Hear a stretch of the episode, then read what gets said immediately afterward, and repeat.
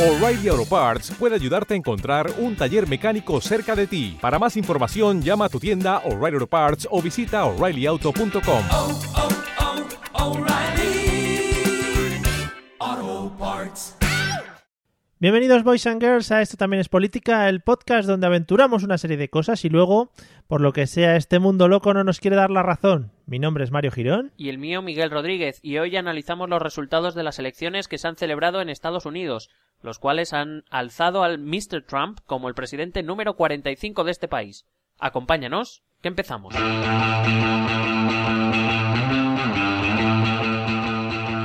Minutos después, en un discurso ante sus seguidores en la ciudad de Nueva York, ya le decía, Donald Trump pidió unión a los estadounidenses. Acompañado por su familia, su esposa Melania, que será así, señores y señoras, aunque ustedes no lo crean, la nueva primera dama, y todos sus hijos, además de políticos republicanos, prometió presentar a cada uno de los ciudadanos de su país y representarlos. En un mensaje que fue calificado como moderado por los medios, sobre todo de los Estados Unidos, comentó que es hora de que Estados Unidos cierre las heridas provocadas por las campañas políticas. Afirmó que Hillary Clinton lo había llamado por teléfono para felicitarlo por su victoria. Sobre la candidata demócrata, dijo que Estados Unidos tiene una deuda de gratitud con ella. Vea qué cambio de discurso. Aseguró que su gobierno será una época de crecimiento y renovación nacional. Prometió gobernar para todos, sin importar lo que hayan o los que lo hayan apoyado y los que no.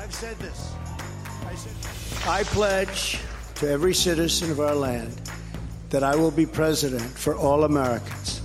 And this is so important to me.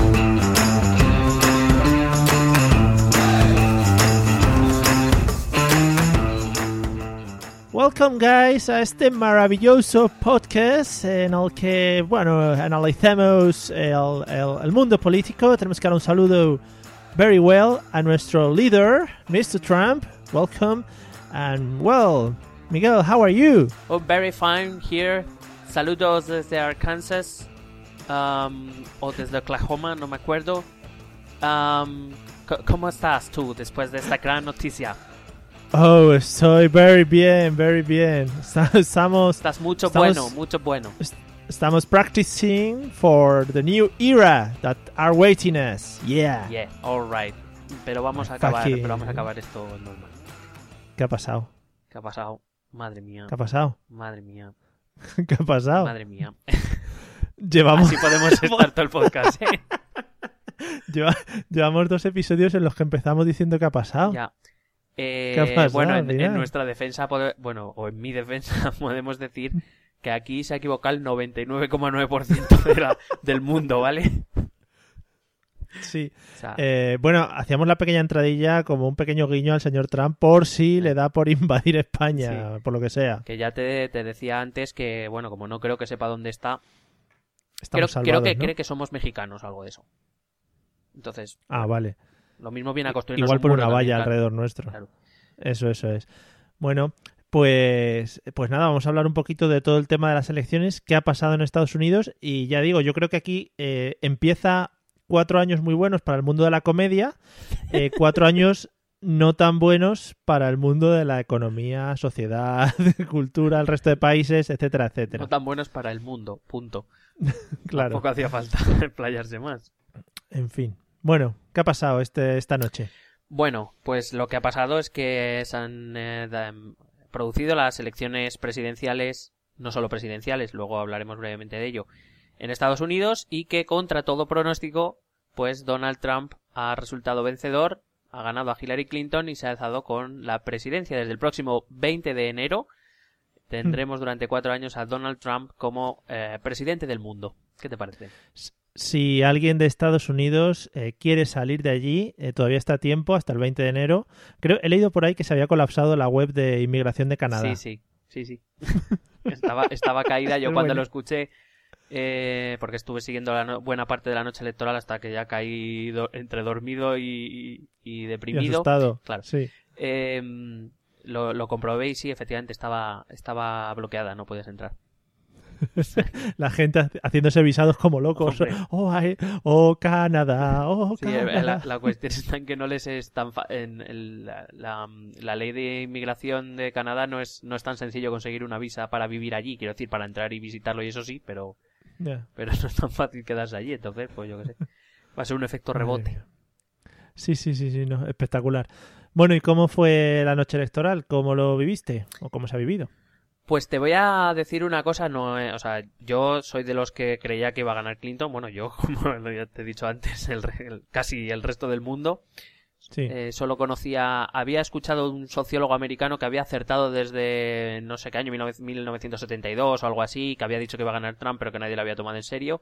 Y sí que recuerdo que, por ejemplo, Michael Moore, este que ha hecho documentales, había dicho que, que iba a ganar Trump, y además lo dijo hace cuatro meses, no es que lo dijera ahora.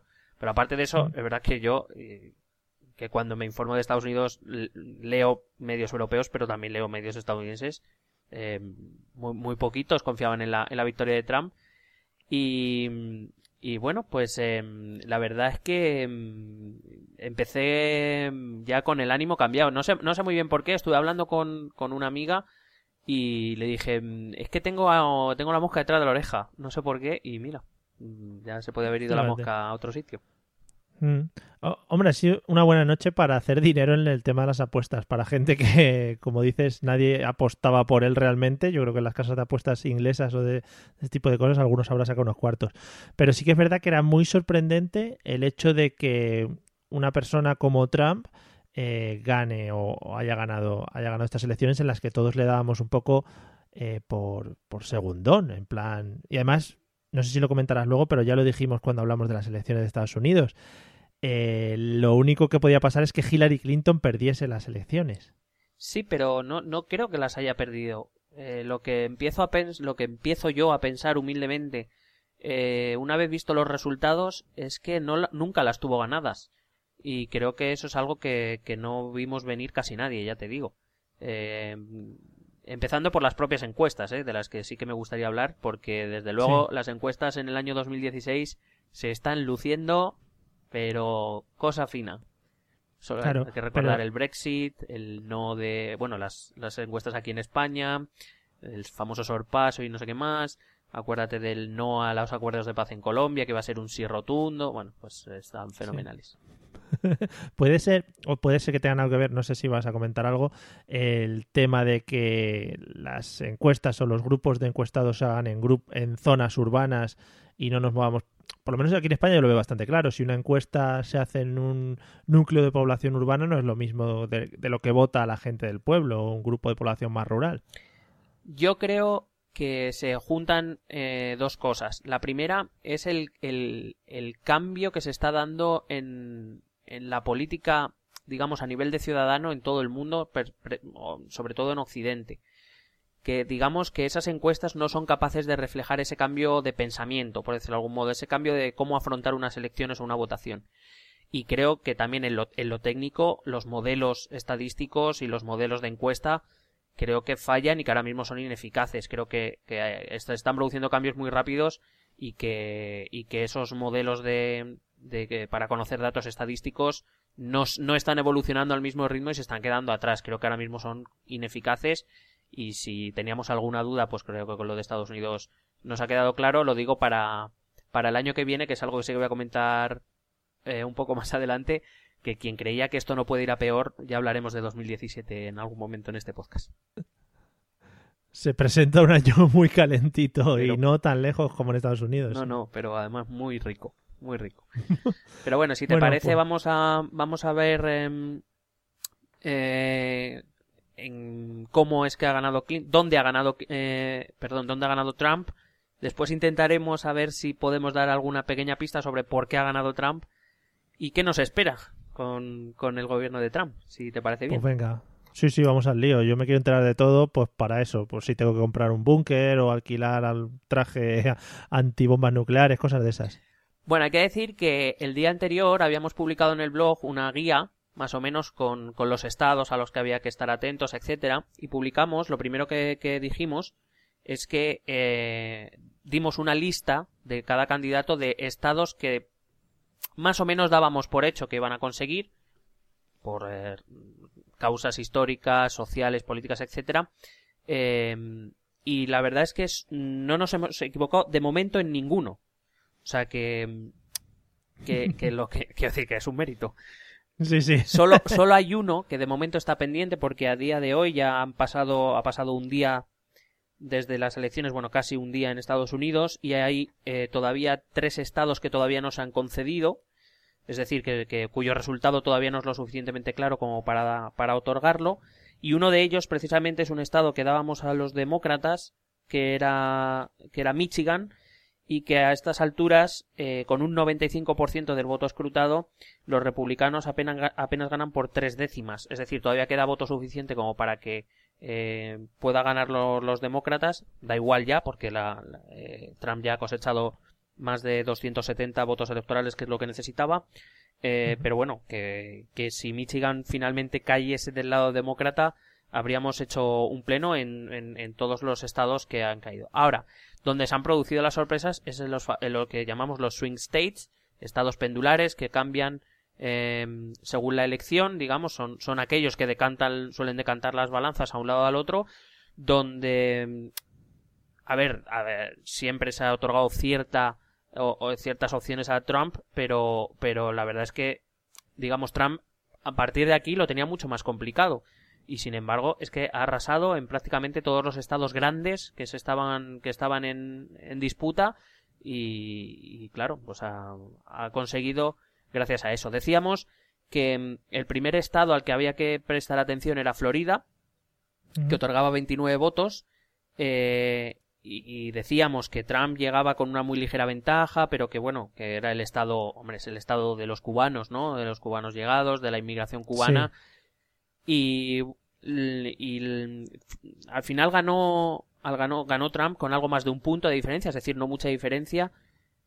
Y lo que se ha impuesto ahí es el voto rural y el voto blanco, es decir, digamos, Florida lo podemos, esto es a muy grandes rasgos, simplemente para simplificar, eh, las grandes zonas urbanas, principalmente Miami, donde los demócratas han ganado, pero claro, no contábamos con que la población blanca que vive en, en las zonas rurales ha salido a votar en masa en Florida. Y eso le ha dado la victoria a Trump, le ha dado 29 delegados que, bueno, eh, como decíamos, era el primer estado al que había que mirar, lo ganó Trump.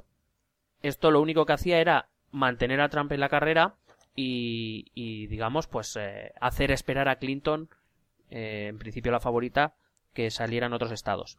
Después, no sé si, perdona, perdona que te corte un momentito, no sé si conoces datos de, de, de voto, de gente que ha ido a votar. No sé si han sido mayores, se esperaba un, un porcentaje de votación menor. Eh, a ver, es que las, las votaciones en, en Estados Unidos, generalmente, para poner una media, ¿vale? Hay estados que votan más y estados que votan menos. Pero por poner una media, pon que en cada estado suele votar la mitad de la población.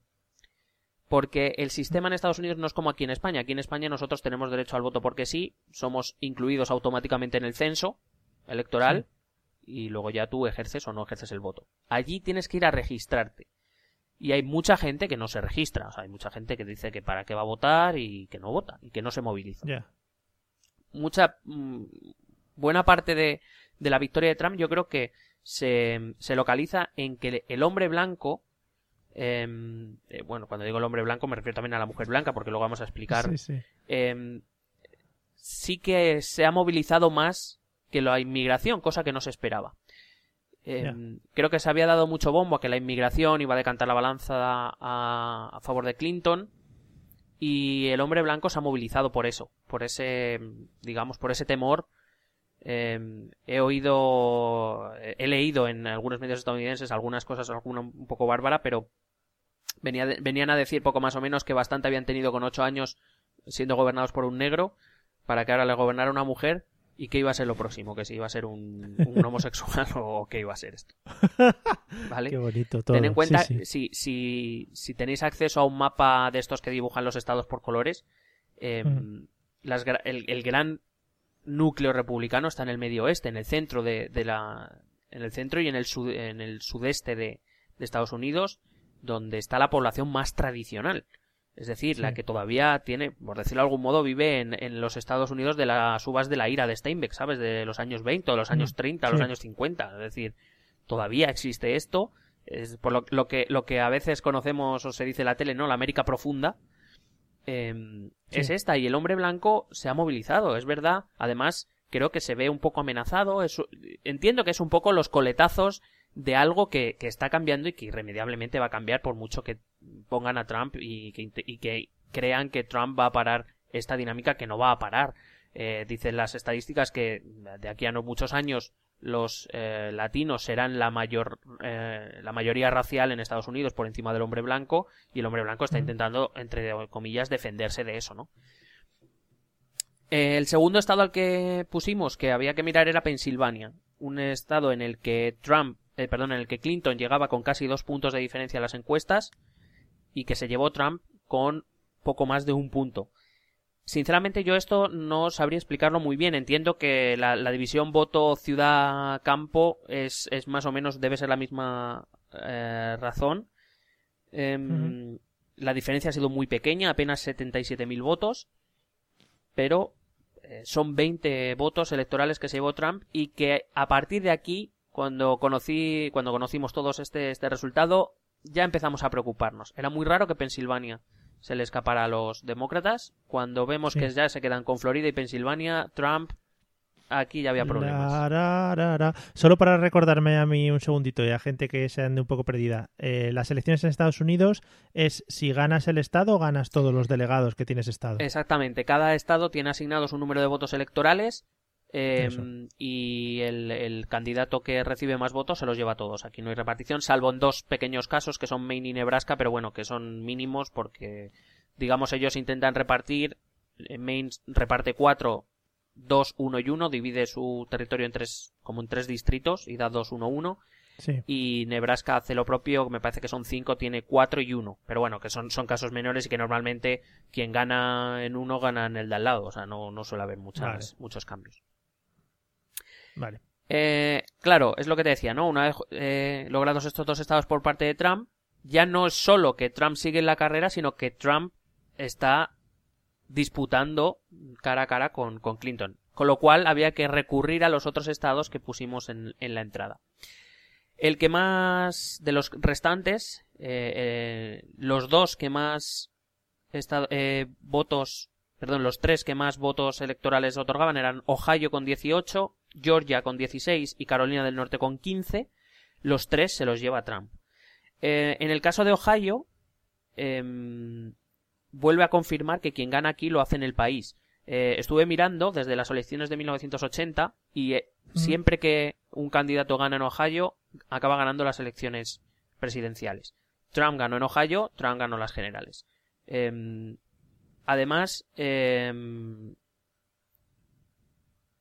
se cumplió lo que dijimos, ¿no? Que Trump con ventaja, eh, si ganaba Ohio, eh, daba un paso muy adelante. Clinton, de haber perdido Pensilvania, hubiese necesitado ganar Ohio, algo que contra, eh, digamos, que, compensara la pérdida que había sufrido en Pensilvania. Georgia estaba claro, aunque estaba en duda porque las, las encuestas estaban se habían reducido. Normalmente aquí los los eh, republicanos cuando han ganado han ganado con diferencia y las encuestas estaban muy muy apretadas, pero bueno, Georgia es un estado tradicionalmente republicano y Carolina del Norte llegábamos con encuestas muy apretadas con un punto o menos de diferencia y, y bueno, pues ganó con 3,8. Es decir, estos tres estados, sobre todo Georgia y Carolina del Norte, era podía parecer lógico que cayeran del lado republicano, como así fue. El problema es que esos tres, más Pensilvania, más Florida, eh, le estaban dando una cantidad de votos electorales que a Clinton ya prácticamente se le hacía todo, todo cuesta arriba.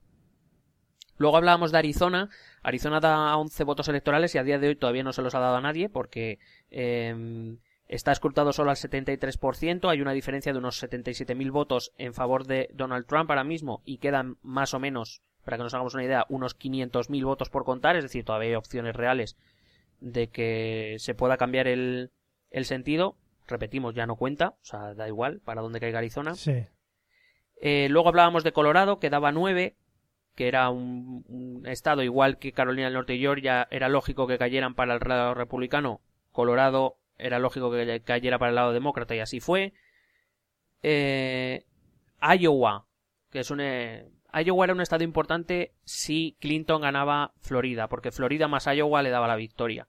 Como no, y además es que no consiguió ni Florida ni Iowa. O sea que se lo, se lo, vamos, es que no lió ni una. Pero por ejemplo, aquí Trump llegaba con tres puntos de diferencia y en la votación ha ganado con casi 10. O sea, para que veas la- las diferencias. Nevada ha sido el único estado donde se podía estaba bastante dividido porque hay que ver Nevada es el es em, un estado muy dividido entre el hombre blanco y el inmigrante que va a trabajar a los casinos y a todo esto Sí. eh, digamos, es el único, entre comillas, robo que Clinton pudo hacer, pero es un estado que da apenas seis, seis votos. Nuevo México era probable demócrata y cayó del lado demócrata. Y el último que era New Hampshire, que a día de hoy tampoco se ha, no se ha decidido. Eh, en- en la votación de momento están los demócratas eh, 0,2 puntos por encima. Es decir, hay una diferencia de unos 1.500 votos y quedan todavía unos 14.000 por escrutar. Así que, bueno, sin que cuente mucho, Trump es el nuevo presidente porque tanto Clinton como ella ga- como Trump ganaron en los estados probables, pero Sí. Trump se llevó todos los swing states o todos los importantes, vamos, todos todos los que superaban los 10 em, los 10 votos electorales. Bueno, eh, es que la verdad es que sí, ya digo, sorprende un poco, pero al final son, son los resultados, eh, bueno, un poco eso, lo que, lo que está un poco en juego y al final se ha ido, se ha ido hacia ese lado de la balanza. Claro. Eh, yo- no sé si vas a hablar luego de, de ello, pero le he oído hablar o le he visto sus declaraciones y parecen bastante conciliadoras. Sí, la verdad es que mm, he de reconocer que Donald Trump es un personaje inquietante. O sea, alguien que durante, durante todos estos meses, y ya no solo me refiero a la campaña presidencial, si recordamos las primarias iba del mismo palo, solo que en vez de contra Clinton era contra pues, Ted Cruz o Marco Rubio, em, o sea, hasta- lo que ha estado soltando por la boca, como- y lo hemos dicho en otro podcast, yo no le he oído a prácticamente, bueno, prácticamente no, yo no le he oído a ningún candidato en una democracia decir tales barbaridades. Pero es que también, también, ojo, puede ser que él tampoco se lo esperase. Es decir, que ahora mismo le ha caído encima todo de repente y diga, ostras, que al final puede ser verdad. He de reconocer que he leído un artículo que dice justamente eso, que Trump realmente nunca creyó que fuese a llegar a presidente, que lo que quería, digamos, era, eh, no sé, ganar, ganar una, una posición social. Hay que recordar que Trump es, eh, bueno, eh, las torres Trump están en Nueva York y que eh, prácticamente todo el negociado de, de Nueva York le detesta. Eh, digamos que quería ganar un poco, pues eso, ¿no? Eh, Es, es un personaje que se ha hecho famoso a través de la telerrealidad, que ha salido en Pressing Catch. O sea, quiero decir que es uno de sus mayores logros. Salir y hacerle un piquete de ojos a no me acuerdo quién. claro. Eh, Estupendo, Pero que es verdad, ¿eh? Ya, ya colgaremos el, el, el vídeo, lo podéis buscar en YouTube, Donald Trump Pressing Catch y ya está. y mm, quiero decir que, que mm, ese artículo decía eso, que él no, no ni esperaba ni realmente quería tampoco, pero claro, es que ahora ya una vez llegaba ahí que hacía, se retiraba, ¿no? Es que, Claro. claro. Y entonces Joder. ahí llegamos un poco al por qué Trump eh, ha salido presidente. Bueno, yo creo que tiene mucho que ver también con lo que sucedió en, en Reino Unido con el Brexit. No tiene, na- no tiene tanto que ver con, con lo de Colombia. Así que tiene, tiene mucho que ver con el hecho de que mm, esa clase media trabajadora, fíjate que hablo de clase trabajadora, media trabajadora, es decir, no estoy hablando de los más pobres. Estoy hablando Sí. de esa clase media, bueno, esa clase media que la crisis está dejando un poco por tierra sobre todo, aunque según un estudio que he leído, eh, la media de los votantes de, de Trump, eh, pues eso, pertenecen a una clase media, incluso tiene mucho votante entre la clase media alta. Em, digamos, son gente que ha visto reducido su nivel de vida o sus, sus condiciones de vida y que desconfía profundamente del sistema. Es decir, el voto a Trump no es un voto pro-Trump. Es un voto, eh, o por lo menos esa es la conclusión que yo he sacado, es un voto anti-establishment, que es como lo llaman allí, digamos anti-statu quo. Es decir, ellos entienden que eh, la gente que hay, entre las cuales estaba Hillary Clinton, Hillary Clinton es una política de toda la vida, lleva 30 años, eh, esposa de un, de, de- de un expresidente, digamos, Sí. lo, lo que había In- eso incluye a todos los que lucharon por la candidatura republicana, es decir, a Ted Cruz, a Marco Rubio, a Jeb Bush, que voy a decir de la familia Bush, eh, que ellos no, no, no iban a cambiar nada y que, que sus problemas no los iban a resolver ellos. Y no es que, por lo menos la sensación, te repito, que saco yo de los artículos que he podido leer de la, de la prensa estadounidense, no es que confíen en que Trump les vaya a sacar de sus problemas, aunque muchos de ellos sí, y obviamente ese mensaje de voy a volver a traer los trabajos que se han ido fuera y este tipo de cosas, pues llaman la atención, Claro, sino el hecho de esto es, es, es un voto de ya no quiero más este sistema. Y él- este yo no sé qué, es en plan de este yo no sé qué va a hacer, pero peor que lo que había no. Es decir, de las dos cosas malas que tenían por votar, han votado a la que igual puede remover un poquito lo que es el sistema estadounidense según está ahora mismo. ¿no? Exactamente, yo, yo durante estas semanas, y yo creo que desde Europa en general se veía así, em, por decirlo de algún modo, había que elegir entre dos males. Yo ya dije, y lo dije, no sé si lo dije en este podcast, pero lo he escrito, Clinton no era la mejor candidata. Eh, porque no, porque no, porque parece una piedra, porque no, no suscita, no, no es lo que hizo Obama en 2008. 2008 consiguió arrebatarle, eh, de hecho fue lo contrario. No es, obviamente Obama no es extremo, ni mucho menos. Pero me refiero, es lo que hizo contra el senador McCain. McCain es un ex, ex soldado, eh, que, que bueno, que lleva mucho tiempo haciendo política y se enfrentó a un Barack Obama que, que digamos despertó una ilusión, un sentimiento, algo mientras co- contra la contra digamos la la, el- el- el- la corrección política de McCain pues eh, Sí. ha ocurrido lo mismo ante un candidato eh, que sí es preparado pero que pertenece al sistema que no que no despierta sentimientos es más ahora te voy a contar alguna estadística que he visto eh, Mm. pues han ido a lo de mira es que esto hay que moverlo de alguna manera y Clinton no lo va a hacer Sí. Solo una cosita, puede ser el, el voto que se ha producido en Estados Unidos totalmente contrario a lo que ha pasado aquí en España, que al final siempre mantenemos ahí, aunque, aunque se penalice, a, a lo que es la política más tradicional de este país, ¿no? Sí, de hecho, eh, no sé con quién eh, discutía que en plan, ahora mismo, eh, bueno, ahora mismo hay varias, pero que a finales de 2017 puede que las únicas democracias, entre comillas, tradicionales, donde se mantiene, digamos, un cierto statu quo, aquí han cambiado las cosas, obviamente, y en Portugal también, pero creo que van a ser solo España y Portugal. Eh, eso, eso iba a comentar, ¿no? Que hay que recordar que en 2017, por ejemplo, en Holanda hay elecciones y que la extrema derecha eh, está muy bien posicionada.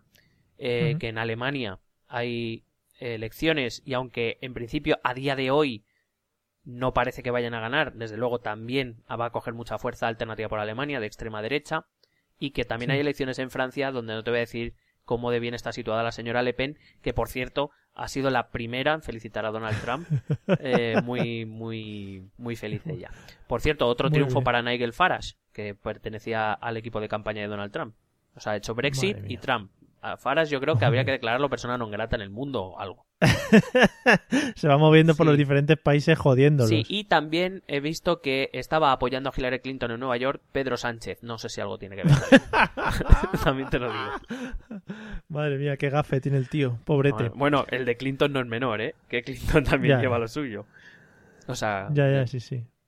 Bueno, eh, eh, ¿por dónde vamos? ¿Qué nos espera a partir de ahora, no? Bueno, eh, sí, que no se espera a partir de ahora. Voy a terminar brevemente con el por qué. Eh, hay que recordar que buena parte del, del partido eh, republicano ha dado la espalda a Trump. Y el partido republicano controla el Senado y, el, y la Cámara de Representantes. ¿Vale? O sea, ahora mismo, en teoría, el Partido Republicano tiene todos los poderes. Pero claro, Sí, claro. eh, los, los miembros del Partido Republicano del Senado y, del, y, del, y de la Cámara de Representantes, la mayoría no comulgan contra.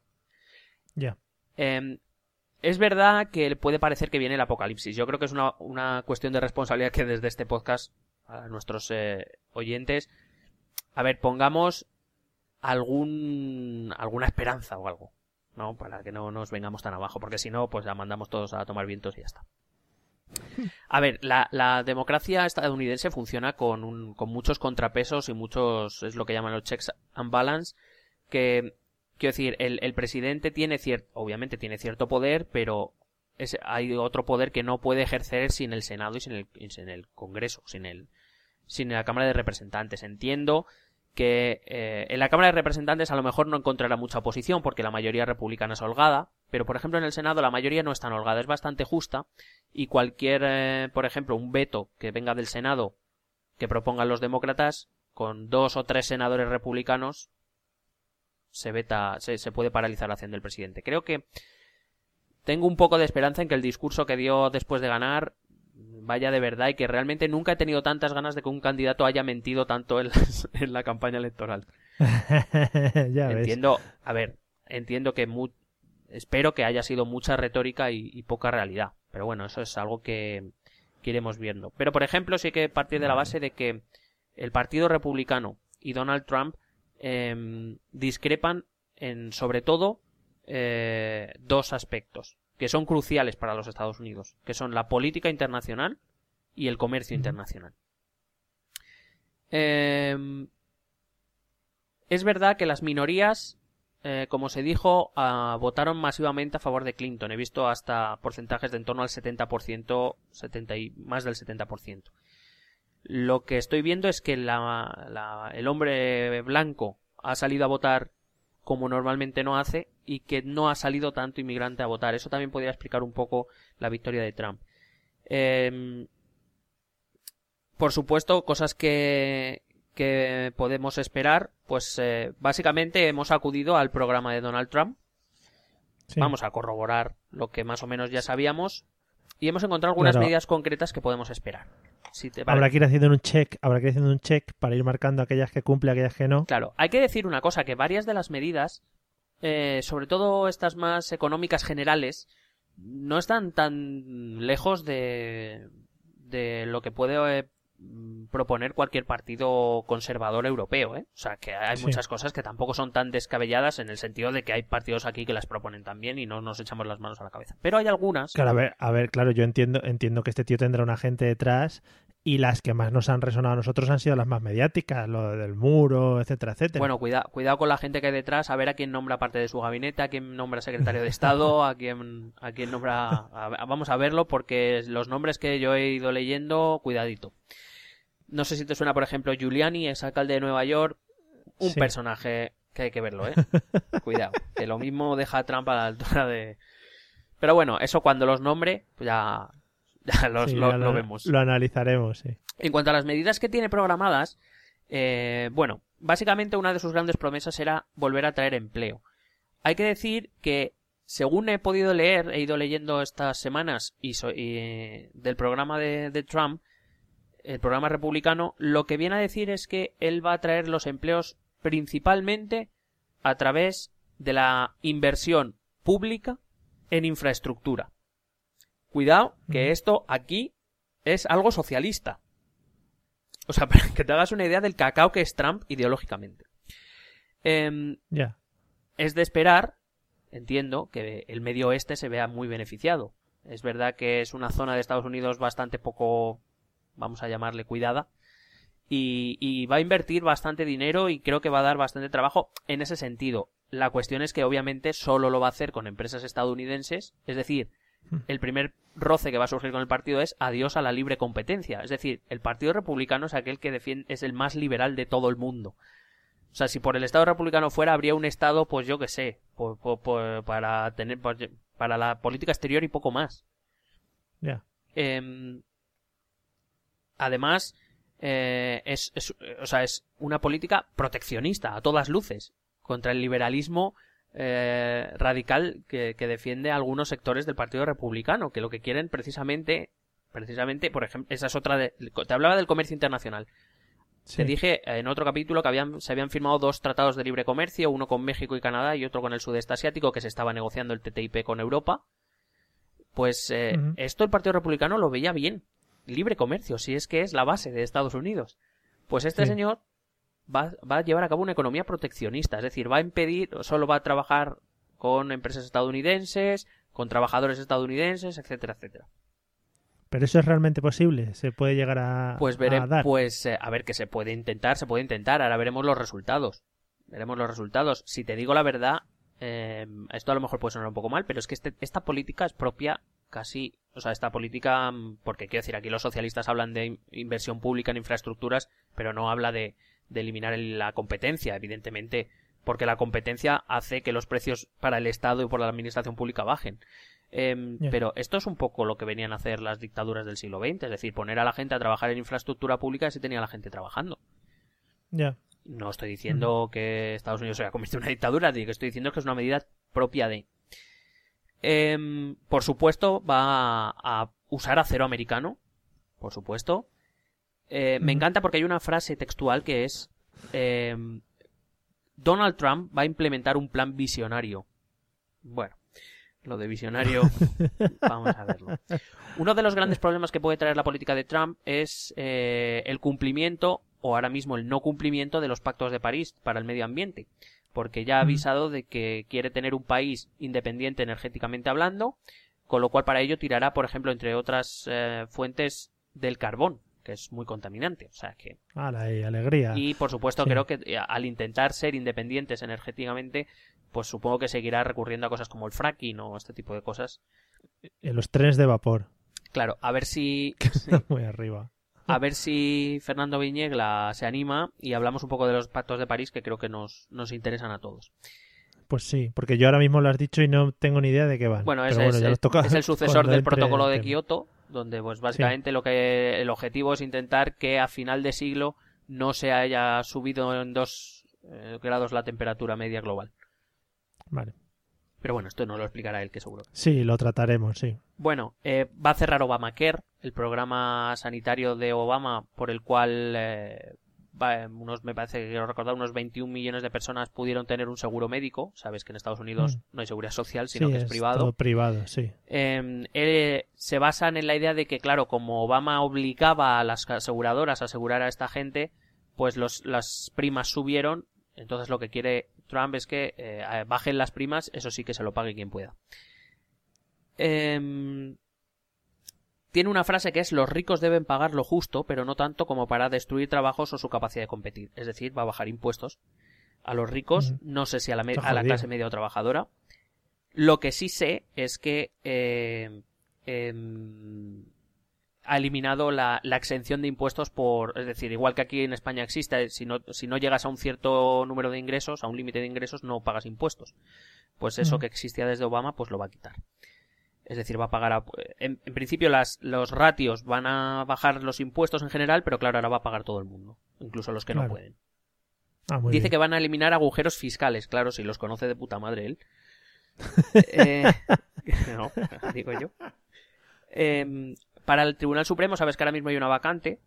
Eh, bueno, el Tribunal Supremo, que es quien controla, es, eh, bueno, digamos, nuestro Tribunal Constitucional, Supremo, todo.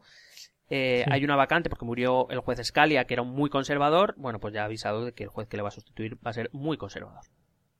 Mm, Eh, me encanta porque una de sus medidas es proteger y defender el Bill of Rights, incluyendo la libertad de religión, expresión, prensa y el derecho a portar armas, que es la segunda enmienda. Pero me encanta lo de la libertad de religión cuando luego estás diciendo en campaña que no quieres que entre ni un musulmán. Vale, bueno, Ya. eh, eh, sabes, es, es todo como un, pues eso, un guion cómico.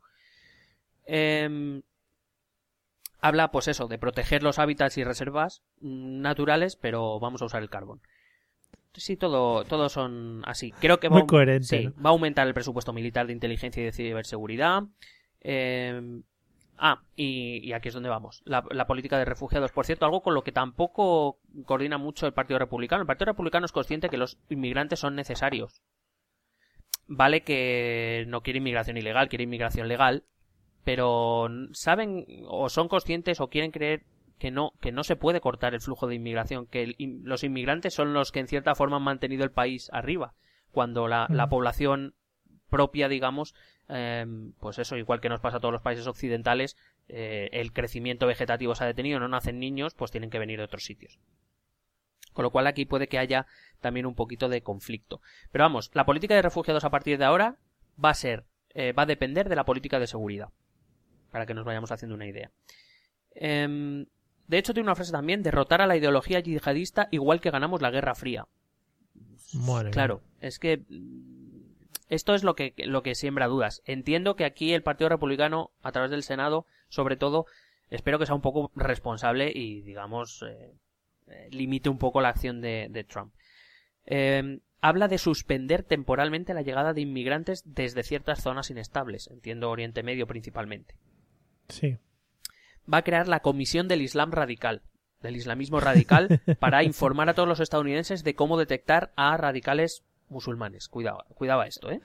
Un canal de televisión. Sí, eh, esta mañana, no, esta tarde se lo decía a un compañero, le decía, espérate que veo, eh, en vez de a lo presidente de Chávez, veo un Hello President o Hello Mr. Oh. Trump y un programa de tele ahí de lujo. Sería maravilloso. Vale, lo tiene escrito literalmente, priorizar que los trabajos sean para los americanos. Eh, y por supuesto, mucho control a la inmigración.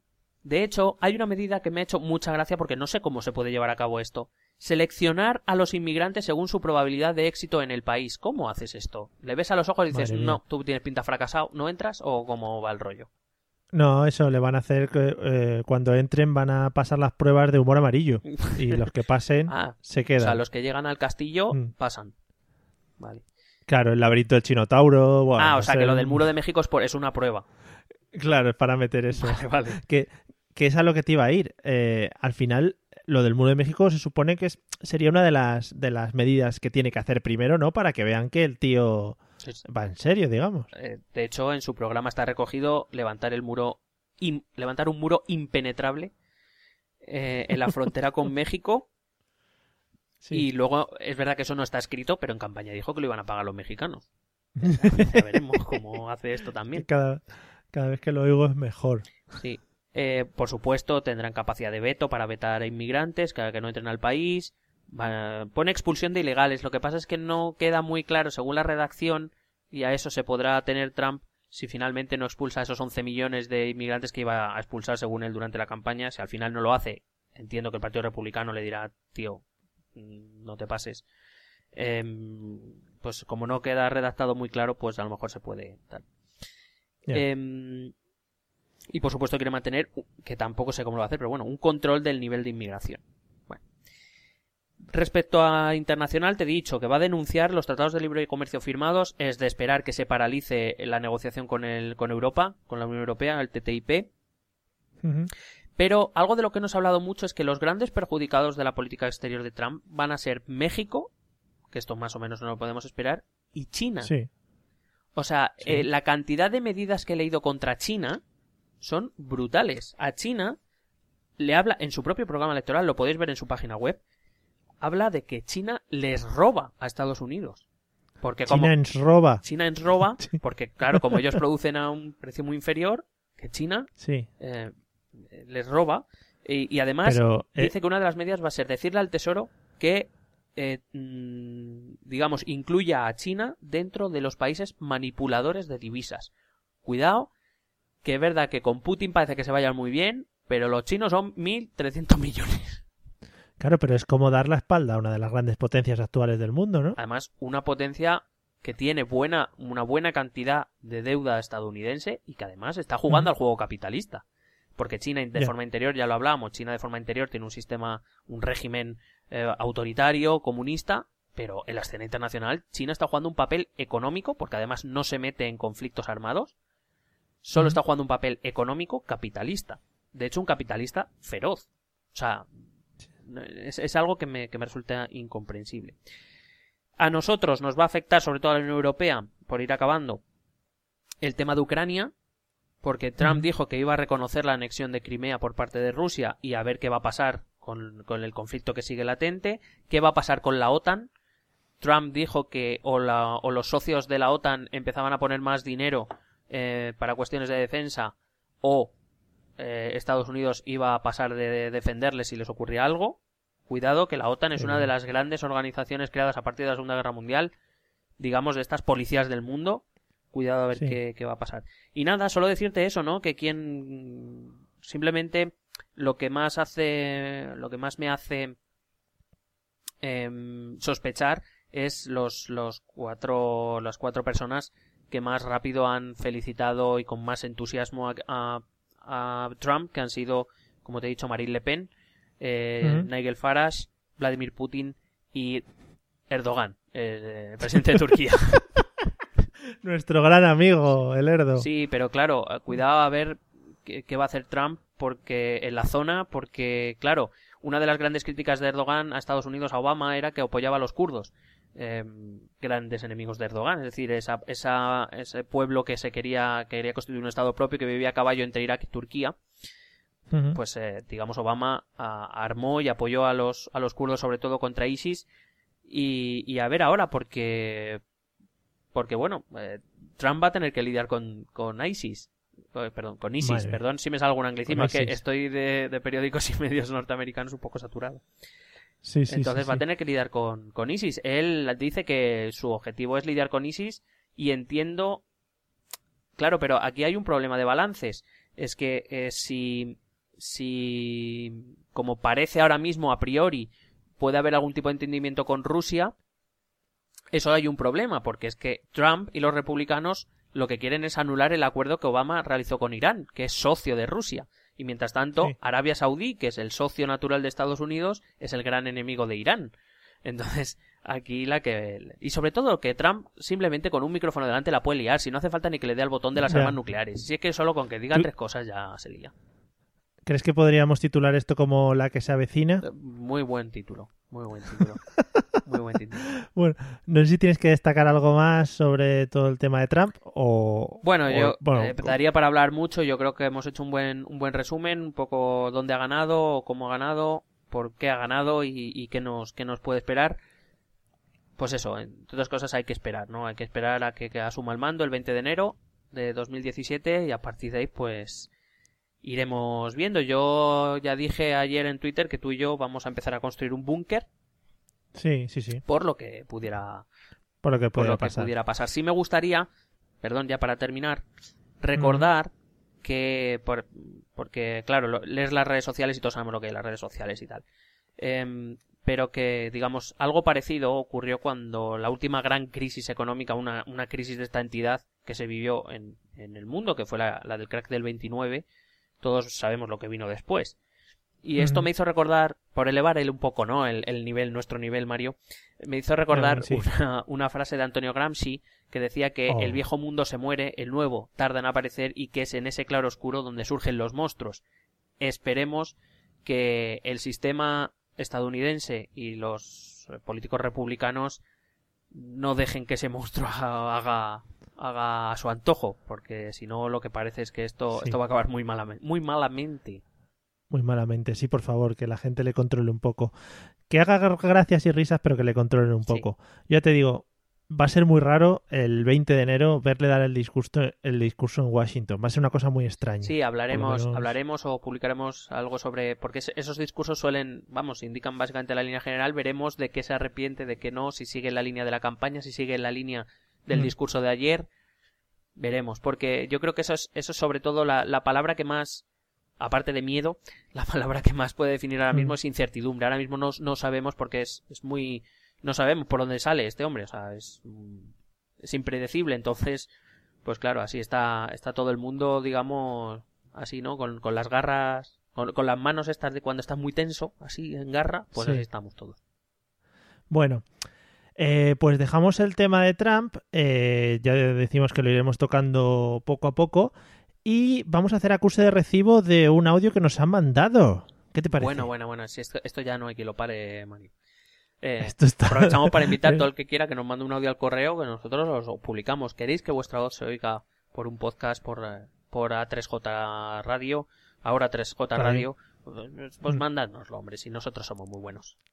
Claro. Bueno, nos lo ha mandado nuestro amigo Carlos Sogor, el, bueno, iba a decir propietario o podcaster del podcast Vendedor Profesional, que yo lo recomiendo porque está muy bien para, no solo para gente que se dedique al tema comercial, sino de cara a tu vida en general está, está bastante bien. ¿Lo escuchamos y luego comentamos? Correcto. Venga, dale. Hola Mario, hola Miguel, soy Carlos Ogor. Eh, con respecto al tema del egoísmo a la hora de negociar los presupuestos o intentar eh, conseguir mejores condiciones en los presupuestos de aquellas comunidades que tienen partido político propio o partido político nacionalista, por llamarlo de alguna forma, en mi caso lo veo bastante claro. Es decir, tomemos un ejemplo, de, yo qué sé, de Murcia, por no tomar una de las, de las tradicionales. Si resulta que yo fundo un partido en Murcia y digo, que mi única preocupación son los murcianos y que voy a hacer eh, si me votan, voy a hacer lo mejor para los murcianos y para Murcia y que me van a dar igual los gallegos, los andaluces y los extremeños porque mi, mi gente y la gente a la que yo represento son los murcianos, si luego consigo suficiente cantidad de votos como para tener representación política en el Congreso de los Diputados, no solo es lógico, sino que además es loable y, y, que sería por lo que mis votantes me habrían votado el que yo negocie las mejores condiciones. Con respecto a lo que dice Mario, eh, lo que sí veo es que si tú estás en una comunidad autónoma, por así decirlo, de las que no tienen partidos independentistas o nacionalistas o como queráis llamarlos, ¿de acuerdo? Si tú estás en una comunidad autónoma, pues como a lo mejor Asturias o como Madrid o como Castilla-La Mancha o Castilla-León, el problema es tuyo. Funda un partido político que se preocupe única y exclusivamente por los ciudadanos de tu región y de esa forma conseguirás votos. Ahora, lo que no sé es si conseguirás los suficientes votos eh, para tener representación en el Congreso, porque ahí está Coalición Canaria, que sí, teniendo a todos los canarios a favor, pues solamente tiene un diputado. Y ahí tenemos eh, en la comunidad valenciana, en Murcia, en Andalucía, en casi todas, hay partidos nacionalistas, por llamarlos así, pero no todos consiguen representación en el, plan, en, en el Parlamento, en el Congreso, y eso normalmente viene dado porque los ciudadanos no confían eh, suficientemente en ellos. Pero vamos, yo no creo que sea, y retomando la, pregunta de Mario, yo no creo que sea egoísta. Yo lo que creo es que es lógico. Si, si yo consigo representación, si en Cataluña hay muchos partidos políticos que consiguen representación en el Parlamento y en el País Vasco, igual, lo lógico es que defiendan sus condiciones, no van a preocuparse de los andaluces o de los gallegos o de los extremeños. De quién se preocuparán será de los vascos y de los catalanes. Felicidades por el programa, me encanta. Eh, perdonadme si se ha oído un poco mal, pero es que estoy sacando a los perros y estoy grabándolo con el micrófono del iPhone. Y muchísimas gracias porque os habéis vuelto uno de mis podcasts imprescindibles cada semana. Hasta luego. Bueno, eh, un audio magnífico. Muchas gracias, Carlos, sobre todo por lo del podcast Imprescindible. eh, que somos. Imprescindible. Sí, sí, sí. A mí me ha llegado al alma No eso. ¿eh? esperaba, me- no esperaba menos de, de señor Carlos Sogor. Pero es un halago, es un halago viniendo de su parte y nos gusta, pues eso, sentirnos que, que a la gente le gusta y que por lo menos interesamos a, a las personas. Sí, sí, yo. Y bien- Muchas gracias porque, oye, es verdad que empezamos esto un poco para ver y, oye, parece que poco a poco vamos teniendo aceptación, Mario, vamos teniendo aceptación. Sí, la gente no nos ha echado de sus orejas. En Por fin, cierto que no lo que- hemos dicho, 15 capitulazos, ¿eh? es verdad, es verdad, es que hemos empezado un poco tensos y ha sido esto muy traumático al principio. 15 capitulazos. 15. Que iba a decir, a, a raíz de lo del el audio de Carlos, eh, viene a colación de algo que yo comenté en el episodio anterior, el tema de las eh, tener partidos regionales y que apoyasen o que, que pudiesen tener más apoyo que, que otros partidos, otras regiones que no tuviésemos esos partidos típicos. Y al final es un poquito, dice la conclusión a la que llegamos nosotros, ¿no? En plan, son las reglas del juego. Sí, claro, aquí un partido político entra en juego, defiende unas ideas, en este caso hablábamos de los partidos que defienden un poco los intereses locales o regionales. Y bueno, como bien decía él, entiendo que, su aquellos que consiguen llegar a algún tipo de administración, su permanencia normalmente depende de que cumplan eh, sobre todo eso, con esos compromisos de cara a su región, a su localidad o a, o a su comunidad autónoma o lo que fuere.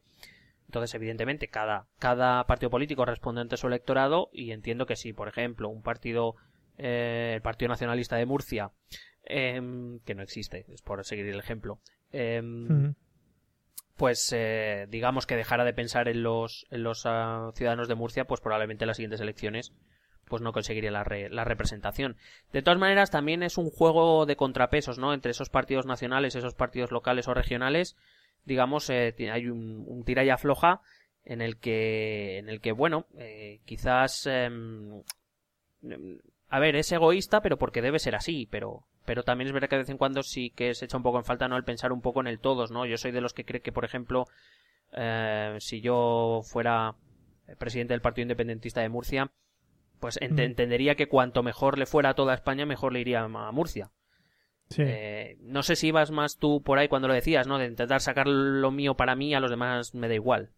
Que en cierta modo esa es la lógica política, pero, pero es verdad que a veces sí que se echa de menos eso, ¿no? El, el poco, si cuanto mejor nos vaya a todos, mejor te irá a ti también, si no hay problema de eso. Lo que pasa es que, bueno, sabemos que vivimos en una, y sobre todo en esta época, una época política de, de llevar las cosas a, a los extremos, a las luchas, a- al, al tira y afloja más que a la cooperación que bueno, no sé yo si, si nos moriremos y habremos visto algún tipo de colaboración entre nuestros partidos sé. políticos. Yo por lo pronto voy a empezar a montar ya Murcianica Unida. Venga, pues ya está. Pues gracias a todos los oyentes murcianos que hemos tenido hasta ahora. A ver que nos van a mandar a parla. Es con amor. Pero bueno, Bueno. dejad de escucharle a él cuando hable él, bajáis el sonido Sí. y luego me vuelves a oír a mí, que yo no he hecho nada. Eso, eso.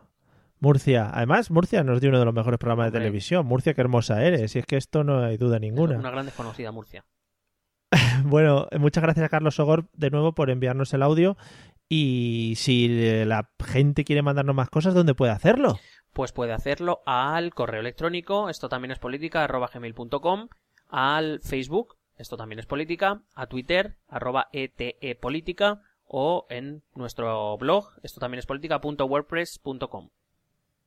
Yeah, hay muchas cosas interesantes que tenéis por ahí escritas, ya no solo el tema del podcast, sino muchas colaboraciones y artículos que se van, se van escribiendo, completando un poquito la información que damos aquí también. ¿eh? Eh, pues nada, yo me voy a ir a un rincón a pensar. ¿Qué te parece? Yo ya he pensado demasiado. Yo creo que era un rincón a dormir. Tú descansa y prepárate para lo que te viene encima. Que quieras que no es bueno para el podcast, ¿sabes? Porque nos va a dar temas. No, eso, O sea eso que- sí, sí, total, ya dormiremos. Ah, En otro momento. Bueno, pues nos vemos en próximos episodios. Tenemos pendiente un episodio en el que hablaremos de vuestras preguntas y respuestas. No, respuestas las daremos, intentaremos dar nosotros Esa es la idea, de las sí. preguntas que tenemos.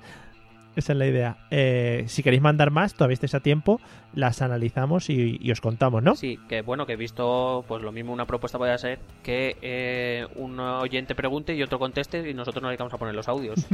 Vale. Y nos reímos entre medias o algo sí, así. claro, y hacemos comentarios. Vale, guay. Bueno, pues nos vemos en el próximo episodio, ¿vale? Nos vemos. PST.